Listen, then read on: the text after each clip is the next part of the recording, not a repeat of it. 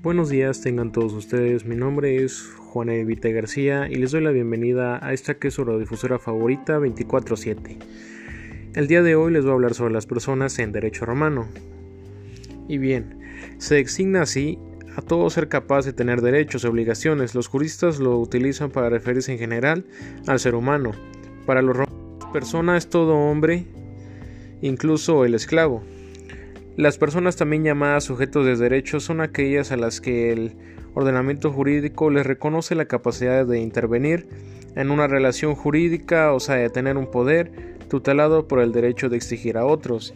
Y bien, esas personas tienen atributos de la personalidad.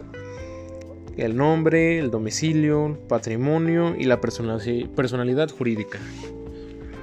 Y bien, les voy a hablar sobre las personas físicas son los seres humanos que reúnen ciertos requisitos establecidos por el derecho romano. En Roma no toda persona era considerada como tal. Para tener una personalidad completa era necesario reunir tres elementos o status.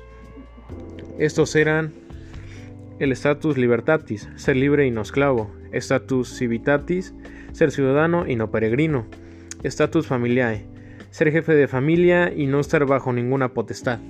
Esos tres estados configuraban la idea de persona, reconocida como tal por el derecho, la pérdida de uno de ellos tenía, tenía por consecuencia una disminución en la personalidad, también llamada capitis minutio. La persona moral, también llamada persona jurídica, son sujetos de derecho, o sea, entidades capaces de tener derechos y obligaciones, pero que no tienen existencia material, ya que son seres ideales. La autorización legal para crear a la persona jurídica podía ser otorgada de forma general, cuando aquella apuntaba a un fin de utilidad común, o bien de forma especial cuando se creaba para beneficio exclusivo de los particulares. Y bien, aquí existían dos clases de personas morales. Las asociaciones, reunión de varias personas físicas para lograr un fin común, y también las fundaciones, patrimonio afectado destinado a un determinado fin. Muy bien. Dentro del status libertatis existía también la como la manumisión, perdón. El acto por el cual el esclavo obtiene su libertad.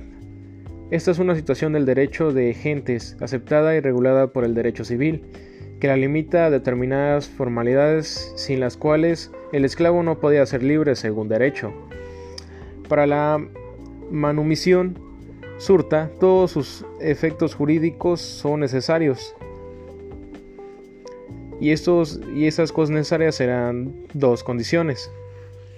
Que fuera con la voluntad del propietario y que se efectuara de forma solemne.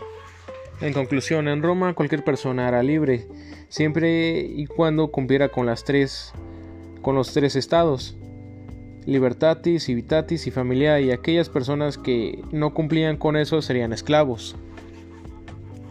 Muy bien, esto fue todo de su radiodifusora favorita 24/7. Los espero la siguiente semana para más información. Que tengan buen día.